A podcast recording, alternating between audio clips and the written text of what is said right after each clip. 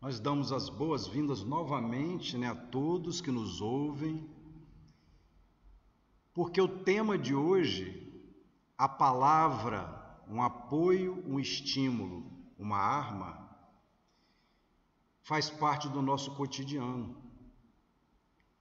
A palavra que nos referimos é a palavra falada, é a gesticulada, é a transmitida através do nosso sentimento, tão comum hoje nas redes sociais, WhatsApp, Facebook, etc., com que nós, como primeira expressão do pensamento, nós damos um nome a uma criança, nós damos as boas-vindas, nós damos um bom dia, um obrigado nós damos um eu te amo, nós damos nome a um navio, nome a diversas denominações, mas também a palavra, ao longo da história da humanidade, ela foi um instrumento de destruição, a maior arma com a qual se iniciaram guerras, mas também com a qual houve pacificações. Por exemplo, a palavra gesticulada, eu posso chegar para uma pessoa à distância e dizer: Ó, dá um tchau, tudo bem, mandar um beijo, mas eu posso também enviar gestos que podem machucar, que podem ferir, gestos negativos, não é? A tonalidade, o modo de dizer. Então, nós vamos ver hoje que, acima de tudo, nós temos que ter muito cuidado com a precipitação. E também vamos ver que nós podemos dizer muito através, por meio do silêncio. Sabendo ouvir, nós podemos dizer muito. Um olhar, nós podemos dizer com o olhar, nós estamos falando. Quando eu olho com um olhar edificante ou quando eu olho com um olhar de reprovação, eu estou dizendo. Então, a responsabilidade nossa pelo uso da palavra, que podemos construir, podemos consolar, mas também podemos destruir. A primeira expressão do pensamento, a palavra, ela é de tal importância que Jesus destinou diversos capítulos do Evangelho para cuidar desse, desse nosso dom. Quando ele disse em Mateus 12, 34, a boca fala do que está cheio o coração. É verdade. Como primeira manifestação do pensamento, primeiro sai daqui, do coração, e se verbaliza ou se transmite por gestos, por um olhar, por a escrita, e pode ser filtrada pela nossa razão, pode ser maculada pela nossa razão e pelo nosso coração, não é? E advertiu Jesus, ainda em Mateus: Digo-vos que toda palavra frívola que proferirem os homens, dela darão conta no dia do juízo porque pelas tuas palavras serás justificado e pelas tuas palavras serás condenado. Olha só a importância que Jesus dá para o uso da palavra. E diz mais ainda, em Mateus 15, versículos 1 a 20: Não é o que entra na boca do homem que o macula, que o mancha, mas o que sai da boca, porque o que sai procede do coração.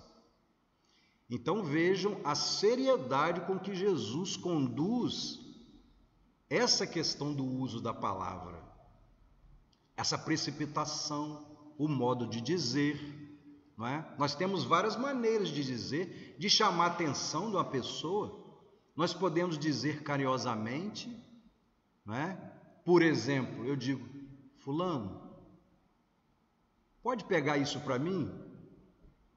Ou eu posso dizer, Fulano, pega isso para mim aí.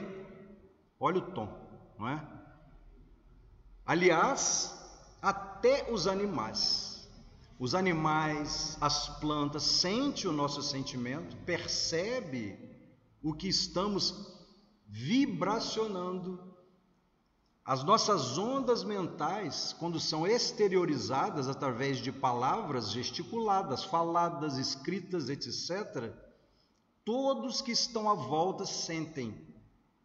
Já perceberam quando como que nós ficamos quando uma pessoa está discutindo com outra, está brigando com outra, estão gritando? Ninguém gosta de ficar perto. Por quê?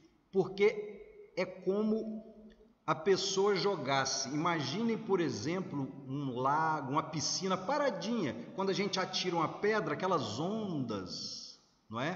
Que tocam o outro lado da margem e voltam. A pessoa, quando briga, também ela expande ondas mentais e cria em volta de si uma atmosfera fluídica. Em A Gênese, Kardec, lá no capítulo 14, nos itens 7 a 13, quando trata né, da fotografia do pensamento, qualidade dos fluidos, etc., ele fala que nós podemos, o que nós mentalizamos, falamos, sentindo no coração e o pensamento cria essa imagem no mundo espiritual e que pode é, se revestir daqui, do sentimento que estamos experimentando naquele momento. Isso cria formas pensamentos.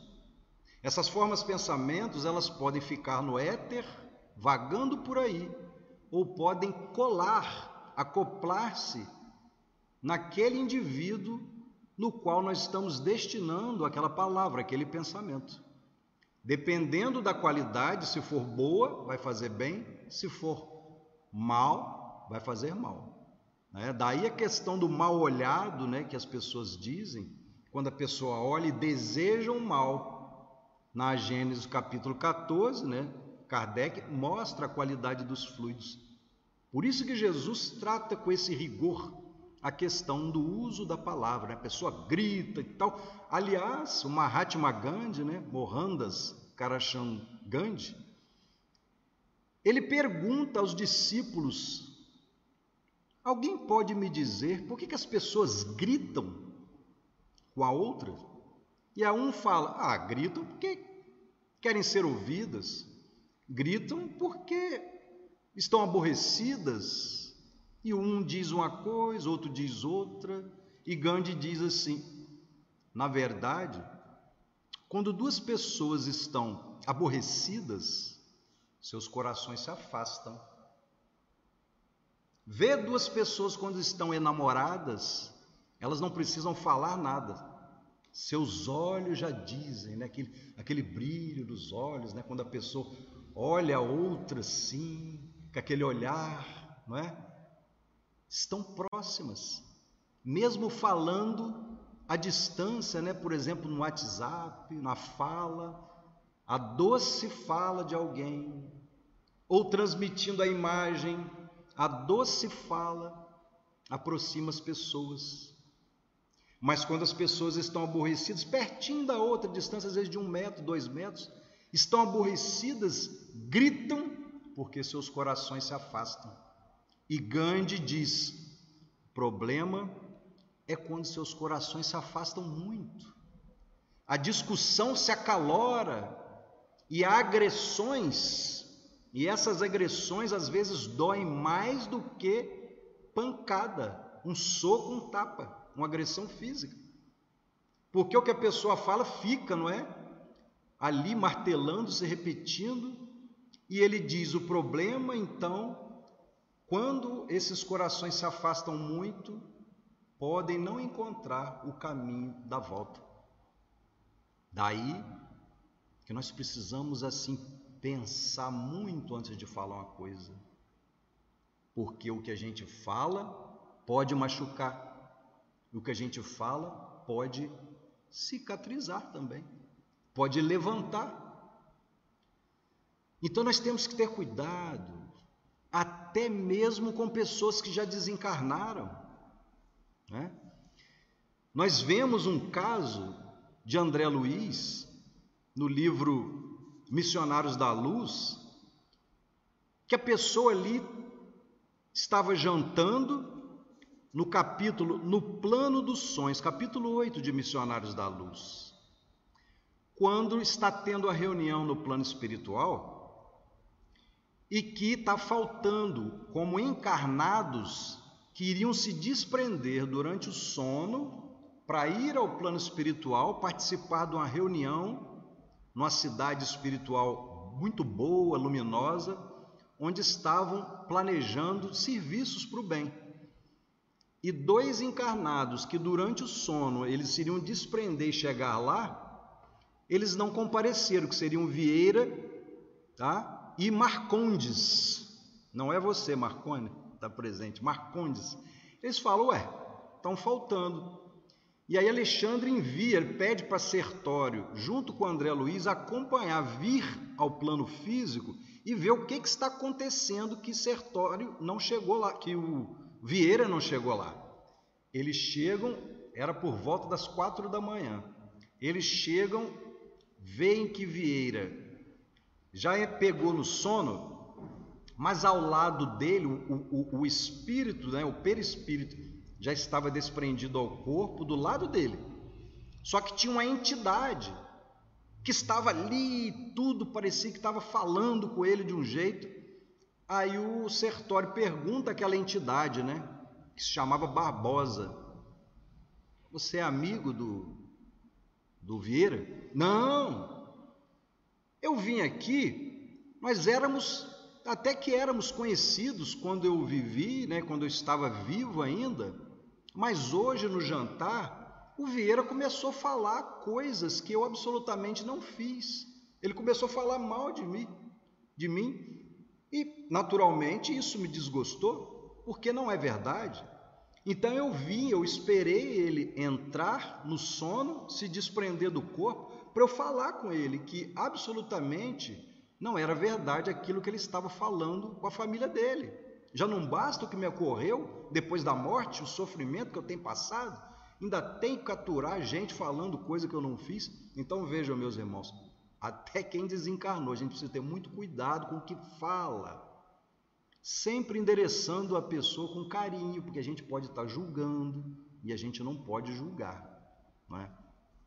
Então, o uso da palavra ela pode, ela tem dois caminhos: a escolha da precipitação e nós falarmos sem pensar naquilo que pode machucar um irmão, ou nós podemos também falar recheado de rosas, não é?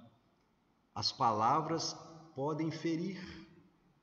Nós temos um caso, por exemplo, vou pedir para passar o slide, né, para transmitir o primeiro slide. Nós temos um caso, por exemplo, é, aliás, retratado em várias obras, né? a doutrina tem vários exemplos, em que Chico Xavier, no livro Chico Xavier, Mandato de Amor, e também tem um caso parecido em Missionários da Luz, no capítulo 19, Passes, também retratado um caso semelhante nos domínios da mediunidade, o capítulo 17, quando numa reunião de um centro espírita, os benfeitores olham pessoas, não é?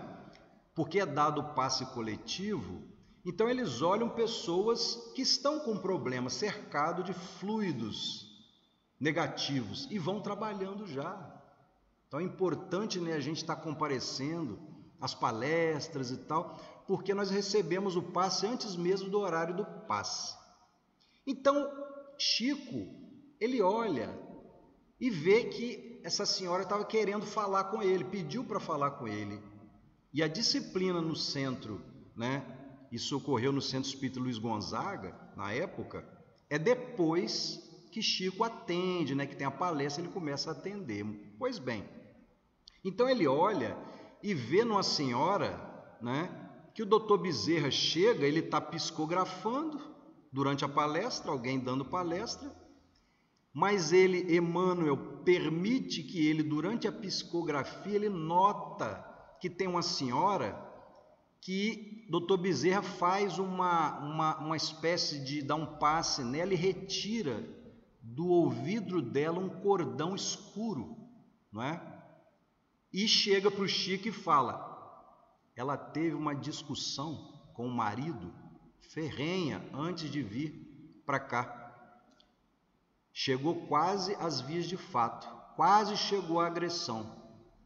Eles trocaram palavras horríveis, desejaram um ao outro um ódio muito grande. E aí, a forma pensamento acoplou-se que o marido desejou muito mal para ela ali, agressão.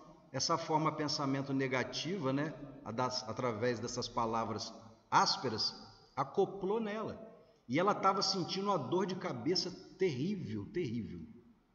Mas ela foi medicada durante a palestra. Quando chegou no final da palestra e ela chegou para falar com o Chico, Chico perguntou: Você estava sentindo dor de cabeça, né, minha filha? Aí ela disse: Mas como é que você sabe? Eu falei: Eu vi. O doutor Bezerra fez uma operação de você, já te deu o passe. E ela falou: Eu não estou sentindo mais nada. No meio da palestra sumiu, causado pelo mau uso da palavra. E por aí vai. Nós, então, próximo slide. Paulo em Efésios diz: Não saia da vossa boca nenhuma palavra torpe, mas só que for boa para promover a edificação, para que dê graça aos que a ouvem. Então, olha só, né? Nós vemos que isso aqui bate com o que está no Evangelho segundo o Espiritismo, no capítulo 12, né, a mais vossos inimigos, que ele fala, quando Jesus fala a mais vossos inimigos, é para nós não desejarmos mal, de maneira que, se nós não chegamos à agressão, temos que cuidar para não chegarmos à agressão verbal, mesmo de longe, né? Por exemplo, xingar uma pessoa, desejar mal, nós estamos endereçando para aquela pessoa e a onda vai e volta para nós pela lei de causa e efeito. Pela lei de causa e efeito, nós estamos suscetíveis ao que sai do coração, como Jesus disse e falamos no início da palestra. Não é o que, o que entra na boca do homem que o macula, mas o que sai porque o que sai procede do coração. Então, quando nós desejamos ou falamos mal a alguém, isso chega, reverbera na pessoa e volta, como aquele exemplo da onda, quando atiramos uma pedra num lago ou numa piscina calminha, ela vai e volta. Se nós desejamos o bem, essa onda também vai e volta recheada de luz, porque a vontade de Deus é assim. Né? Então, nesse capítulo, do evangelho que nós começamos a falar, que fala da teoria de atração e repulsão dos fluidos. É natural que quando nós estamos na presença de um inimigo de uma pessoa que a gente sabe que quer o nosso mal ou que não nos quer bem, nós não vamos ficar à vontade e sentir dentro do nosso coração a mesma coisa com uma pessoa que nós amamos, um amigo. Mas não quer dizer que nós precisamos devolver, ou seja, reagir com a mesma violência verbal, de gestos ou de pensamentos aquilo que nós recebemos. O amar o nosso inimigo, usando bem o uso da palavra, do sentimento, é, olha, embora eu não possa conviver no dia a dia, ou, se for né, o caso, eu quero que a pessoa seja feliz, eu não quero o mal dela. Né? Que ela seja feliz, que, como eu, ela possa responder perante Deus, perante Jesus, aquilo que pratica. Mas nós, por meio do nosso pensamento, devemos cuidar muito para não fazer o mau uso da palavra né? em função, inclusive, como nós falamos, da teoria de atração e repulsão dos fluidos. Muito bem. Nós temos um caso, inclusive, uh, é tão nocivo o uso, o mau uso da palavra, que nós conhecemos na história aí, por exemplo, um dos exemplos, né, Adolfo Hitler conduziu uma nação inteira ao genocídio, à guerra cruel pelo uso da palavra, pelo mau uso da palavra. Já Mahatma Gandhi evitou uma, é, muitas mortes com a libertação da Índia dos ingleses pelo exemplo e bom uso da palavra, quando ele dizia que não é pela violência que a liberdade floresce, mas sim pelo exemplo, demonstrando o valor da liberdade, respeitando uns aos outros, é que nós podemos alcançar uma, a liberdade. Então, Gandhi leva o seu povo à libertação sem que ocorresse uma guerra. Jesus levantava caídos. Através do sermão da montanha, eterno sermão da montanha, ele nos deixou um legado né, de consolo. E nós podemos fazer a mesma coisa, porque ele é um modelo, quando escolhemos o bom caminho, a questão do uso da palavra que toca, inicialmente falamos, até os animais sentem, não é? Porque veja, aqueles que têm animalzinho, por exemplo, um cão, um cachorro, quando a gente chega perto dele assim, vem cá, vem cá, caneguinhos, né? ele vem. Qualquer cachorro por aí vem. Agora, se nós chegamos assim, sai, passa. Isso repele o animal. O animal, os animais sentem também o mau uso da palavra. Aliás, a doutrina espírita está cheio de exemplos. Nós temos uh, outro caso de André Luiz no livro Os Mensageiros, né? Uh, entre as árvores, entre as árvores, quando André Luiz e Aniceto, depois de trabalhar no plano físico, no ambiente pesado da cidade grande, eles vão para o campo descansar, porque o ar do campo o ar espiritual, a atmosfera espiritual do campo, assim como noticiam na beira de uma praia, ela é mais leve, porque a natureza, né, ela filtra os miasmas deletérios que às vezes se acumulam em ambientes com muita gente, etc e tal. Então, eles chegam no campo, estão ali se refazendo, quando ouvem na estrada perto um certo tumulto. Eles chegam lá nessa estrada, isso eles em espírito, aqui no plano físico. No plano físico, tem um homem encarnado, né, caído, com a poça de sangue perto da cabeça, e um animal na charrete, né, numa, carroça, inquieto, né, um burro, um burrinho, inquieto e tal, e uma entidade, entidades espirituais ali, em volta do homem, é, socorrendo e tudo. De repente, uh, aí o, o, eles perguntam, mas o que, que houve aí e tal? E chega nesse meio tempo como se, como se fosse o chefe daquela região, chefe espiritual, não é? que cuida daquela região, das estradas, para você ver que até a estrada do interior tem guias espirituais, tem benfeitores tomando conta da estrada, quem dirá o asfalto né? quem dirá as vias populosas de uma cidade grande. Mas enfim, então o que está acontecendo? Né? O, o, o chefe pergunta para o espírito que era o responsável ali daquela estrada: o que está acontecendo e tudo?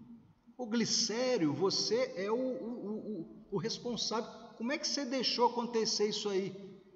Aí eu falei assim: olha, porque o que, que tinha acontecido?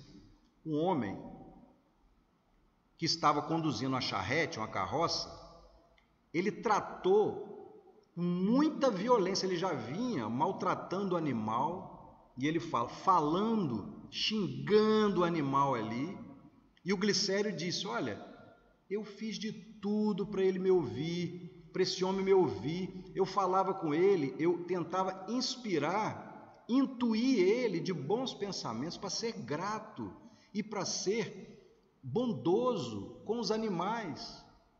mas ele se mostrou absolutamente fechado para as minhas sugestões espirituais.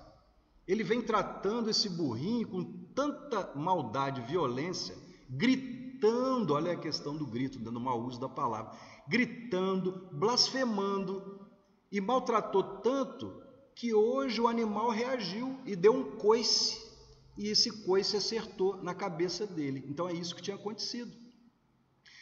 O mau uso da palavra, ele gritou tanto, bateu no bichinho e tudo, que o animal reagiu como defesa daqueles fluidos que saíam do coração dele junto com as palavras. Então, até isso. E aí, não é? A lei de causa e efeito, a coisa volta para a gente. A gente precisa ter assim, muito cuidado. A questão do uso da palavra, nós já mostramos isso aqui em outra ocasião, ela influencia até a água. Notem que a água, ela absorve. Por isso que a água, ela é utilizada, não é, em todas as religiões.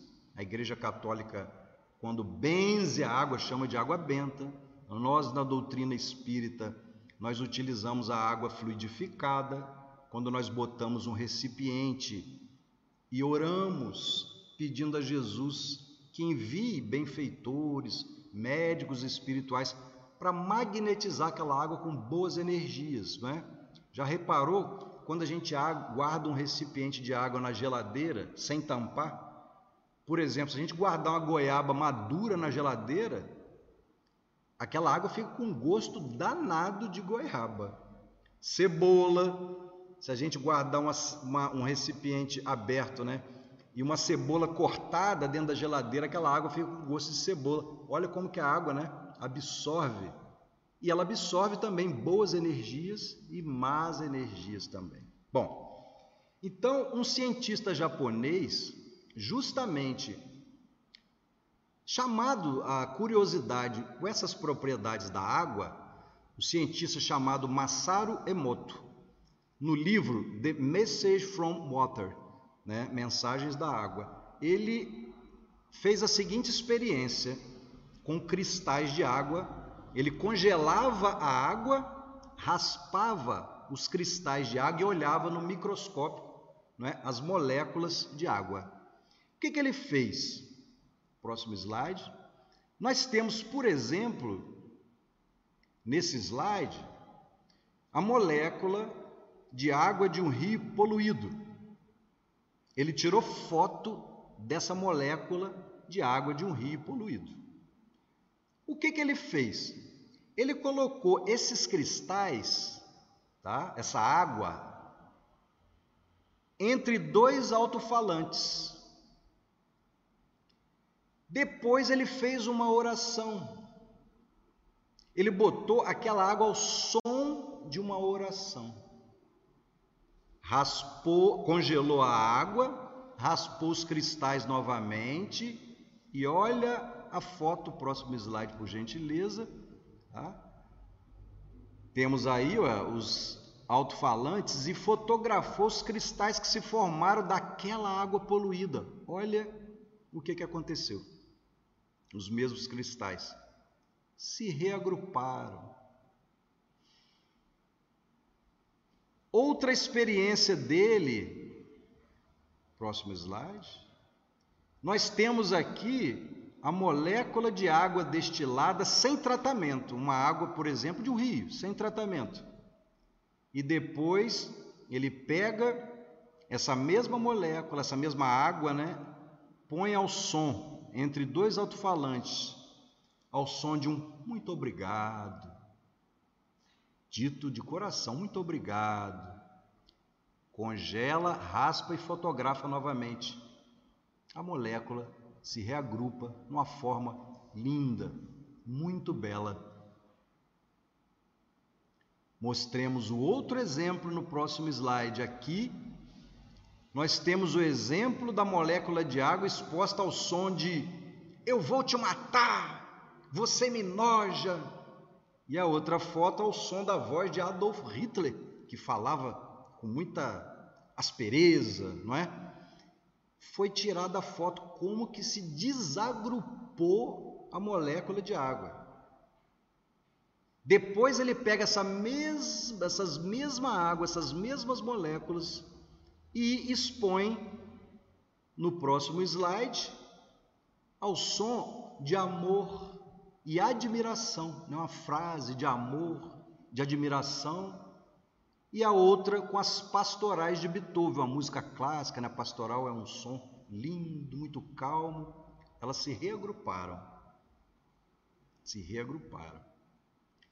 Então veja, meus irmãos, nós somos 70% né, de água ao nosso corpo. Assim como o planeta Terra, né, coincidentemente. É por isso que ao som das nossas palavras nós nos desagrupamos, tal como ocorreu com a experiência do Dr. Masaru Emoto. Nós podemos apaziguar um corpo, uma alma, um animal, uma planta, com o nosso poder, porque Jesus disse: Vós sois deuses, e a palavra é um dom. Então nós podemos fazer uma oração, impor as mãos, abraçar, nós estamos dizendo, nós estamos falando, a alma diz, e nós podemos reconstruir o que está destruído. Então, que essas imagens possam ficar em nossa mente. Veja só. Próximo. Olha a seguinte situação que nós podemos conduzir com as nossas palavras esse quadrinho extraído de uma casa, né? De uma palestra de uma casa espírita, SEMU, na internet, é muito sugestivo. Nós temos um fato, por exemplo,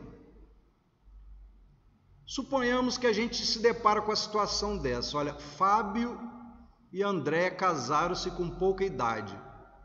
O comentário de espírito inferior. Xiii, aí tem coisa. Comentário de espírito superior para a mesma situação. Que bom que tem uma vida feliz e profícua.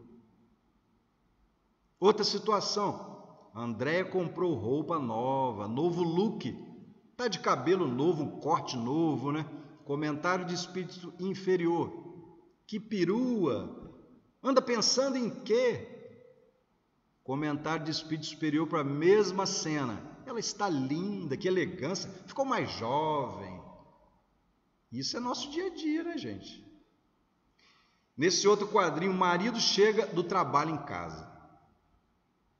Comentário atitude de espírito inferior. O marido, olha, não quero papo, não deu nada certo hoje. A esposa vem. Ah, meu filho, quer trocar de lugar? As crianças brigando, chorando, tendo que ensinar tarefas escolares, e sua mãe minha sogra ainda me aparece e se mete. Tenha dó. Olha o climão que fica, não é dentro de casa, por causa do mau uso das palavras, principalmente nessa época de pandemia que está todo mundo em casa, gente.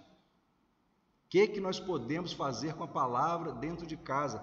E o comentário ou atitude de um espírito superior, o marido, pode chegar com atitude e dizer: Tive um dia difícil, não consegui resolver todos os problemas. A esposa: Relaxa, meu amor. Tome um banho, eu vou preparar aquela macarronada bolonhesa que você tanto gosta. A gente constrói ou destrói com as palavras. Basta que a gente não se nos precipitemos pensamos, contemos até 10, né? E aí filtremos o nosso homem velho, nossa tendência às vezes de jogar para fora, filtra e fala assim: não, não, tudo bem, relaxa. Ou se a gente recebe aquele sentimento, aquela palavra, né, de ódio ou de, de, de raiva, nós podemos ficar quieto, em silêncio, contar até 10 e não dizer nada, se não estamos preparados. Não assimilar. A palavra é tão poderosa Duque de Caxias, né, o brasileiro patriota, os brasileiros estavam arrasados depois da batalha de Curupati, todos desanimados. Vem o Duque de Caxias, né, Luiz Alves de Lima e Silva, e diz: Sigam-me aqueles que forem brasileiros. Isso despertou dentro de todos os soldados um ânimo, a confiança, e eles seguiram, lutaram e venceram a batalha. Então é o uso da palavra. Outra, nós temos no livro uh, uma, uma, questão da, da, da, de precipitação, a questão da gente usar mal as palavras, de falar mal, ou de levar aquele leve trás, quando a gente, quando nós não temos certeza do que aconteceu, é o espírito Neio Lúcio, perdão, é, é o irmão X, no livro Estante da Vida, psicografia de Chico Xavier, ele conta no capítulo 10 uma história que chama A Meada. Ele conta um episódio que se passava no ônibus. Num ônibus desses de praça, tinham duas senhoras. E estavam conversando assim. Ah, eu não posso sem o Dionísio. Eu amo, adoro Dionísio. Aí a, a amiga dela, né, que estava do lado, ai, Dulce, nossa, isso é, é, você é meio doente com Dionísio. Você chega a gostar dele mais do que o seu marido? Não, não. Mais não, mas igual. Eu não vivo sem os dois. E tal, papo vem. Ah, mas isso é coisa de mulher sem filho. Ah, pode ser e tudo. Só que elas não se davam conta de que Dona Lequinha, a vizinha, estava no banco de trás ouvindo tudo e fantasiando já. Principalmente porque no ponto anterior ela estava conversando com um rapaz assim, um rapaz forte tudo, que saltou e ela falou assim. O rapaz falou: Não, pode deixar que eu te ligo depois, né? Dona Lequinha já fantasiando. Falei: Aposto que aquele era o tal do Dionísio. Dona Dulce, minha vizinha, casada, tá de aventuras. E começou a fantasiar. Chegou em casa, a dona Lequinha chega para o marido na hora do jantar, e o marido dela, da dona Lequinha, trabalhava junto com o esposo da dona Dulce, aquela que estava no ônibus lá chegou e falou assim: Olha, meu amor, você não sabe o que, que eu ouvi hoje. Eu vi com meus próprios olhos a dona Dulce, quem diria? Fala logo, mulher, o que, que você está falando da dona Dulce? Está de aventuras, está de aventuras, veja bem, dona Dulce, que parecia uma mulher correta, está de aventuras. Que não é possível?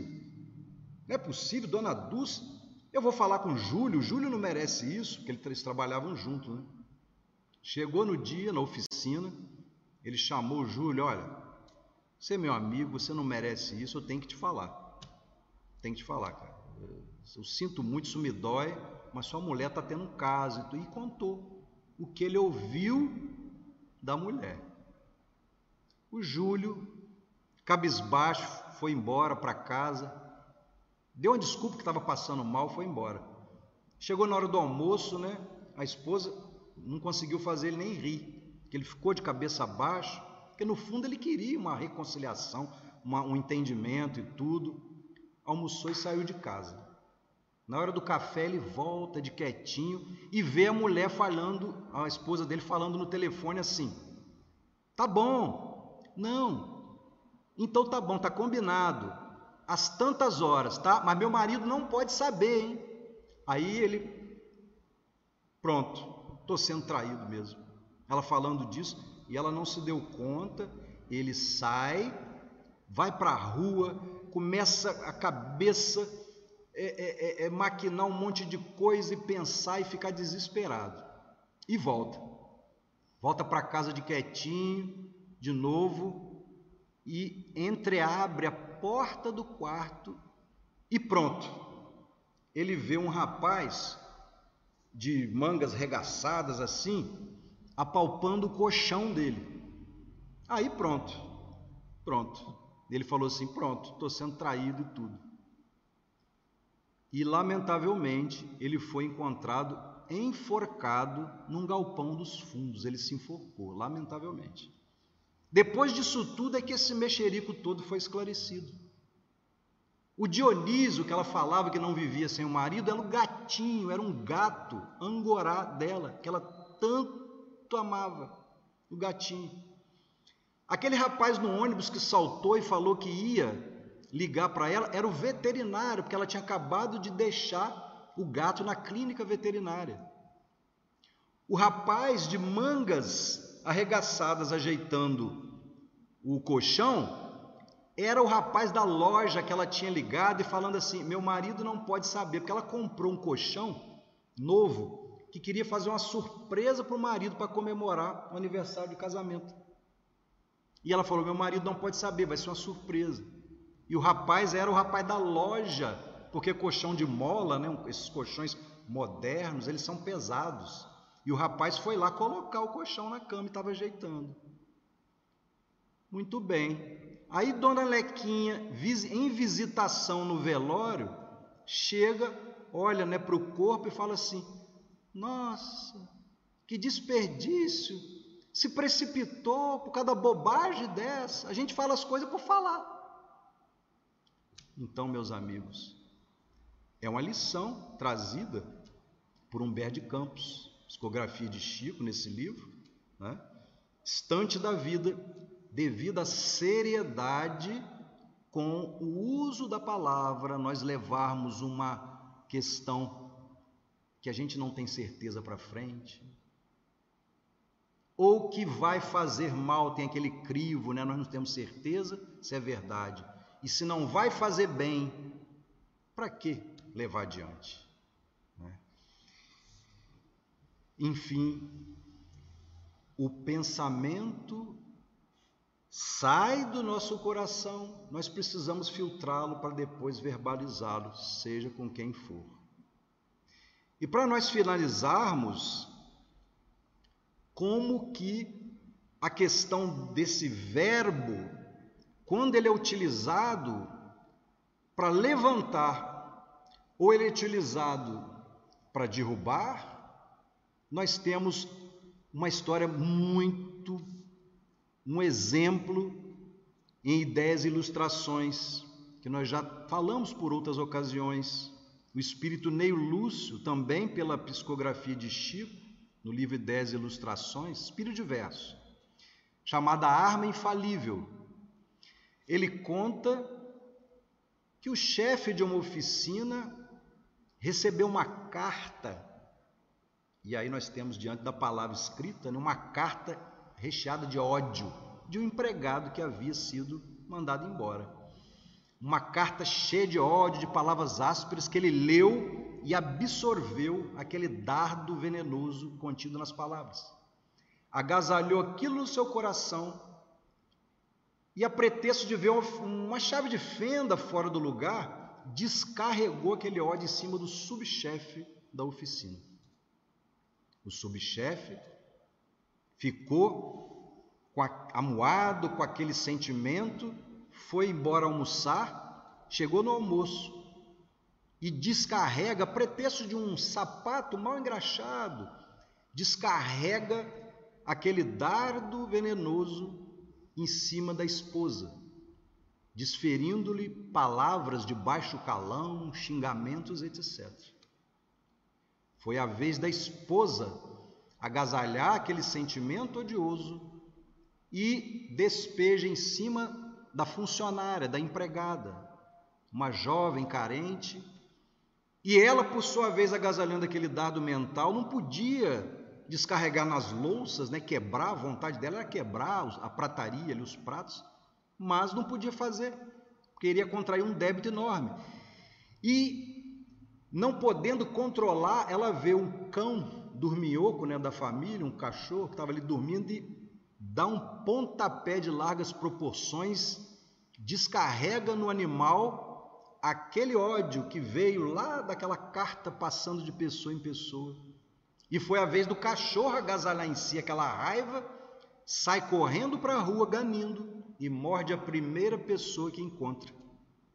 Essa primeira pessoa era uma senhora de um vizinho e ele morde na coxa dela e ela sai em desespero para a farmácia, gritando, chorando. Chega na farmácia, ela com muita exigência, eu quero que me trate de mim logo e tudo, e veio o farmacêutico, um rapaz dócil, atencioso, não, calma, e passa ali, limpa, né? passa uma água oxigenada e passa um mertiolate, que na época ardia, hoje não arde mais, né? um mertiolate, e ela, seu jovem descuidado, e dá uma bofetada, dá um tapa no rosto dele, irritada que ela estava. Foi a vez do jovem, de calmo, passa a agasalhar aquele ódio, vira ali um bicho na hora, sai, vai para casa na hora do café da tarde e chega para a mãezinha dele e fala: Olha aqui, tá vendo? A senhora que é culpada, que eu tenho que ficar trabalhando e tudo, e me acontece isso, sai da minha frente. E a mãe, por sua vez, ouve, deixa ele falar, que ele estava falando, já espumando pela boca. Quando ele acaba de falar, ela, meu filho, venha cá. Você tem razão, você está cansado. Oremos, no entanto. Oremos, peçamos a Jesus que nos acalme, isso vai passar. A vida tem altos e baixos, tá? Senta aqui. Ele demorou para olhar no rosto dela, de cabeça baixa. Aquelas palavras foram modificando o seu interior. Parece que a água poluída que nós mostramos na fotografia aqui, né, foi reorganizando o interior da sua alma repercutindo no seu corpo, e ele consegue fitar a mãe nos olhos. E ela, ele abraça ela, chora, os dois oram, e aquele dardo venenoso que passou de coração em coração morreu na única arma infalível que é o amor. Daí o título, a arma infalível. Então veja que primeiro a mãe soube ouvir. Ela não disse uma palavra enquanto ele estava no auge ali da raiva. Ela o ouve, espera o momento oportuno, não se precipita, de semear, de jogar a semente, quando o terreno estava pronto. E com o amor floresce que ele abraça e aquele dardo morre ali no amor. Então, meus irmãos, nós ficamos por aqui. Não vão embora, não desliguem, que nós teremos o um momento da meditação, durante a qual será ministrado o passe, já estou adiantando aqui, não é? Em que nos seus lares, daqui da Fraternidade Espírita, Jardim Camburi, uma equipe estará vibrando, endereçando para o seu lar as mesmas vibrações do passe, da meditação, como se você estivesse aqui. Daí a necessidade do comportamento idêntico ao que ocorre no centro espírita, um lugar calmo em casa, os olhos fechados, mentalizando a figura de Jesus, em que nós possamos todos juntos unirmos, nos unirmos num só pensamento, tá? Então daqui a pouquinho, logo em seguida, depois da prece de encerramento, nós teremos esse momento. Então que Jesus nos abençoe para que nós possamos, na hora de falarmos, de verbalizarmos, filtrarmos antes o nosso sentimento por meio do pensamento com Jesus. Que assim seja.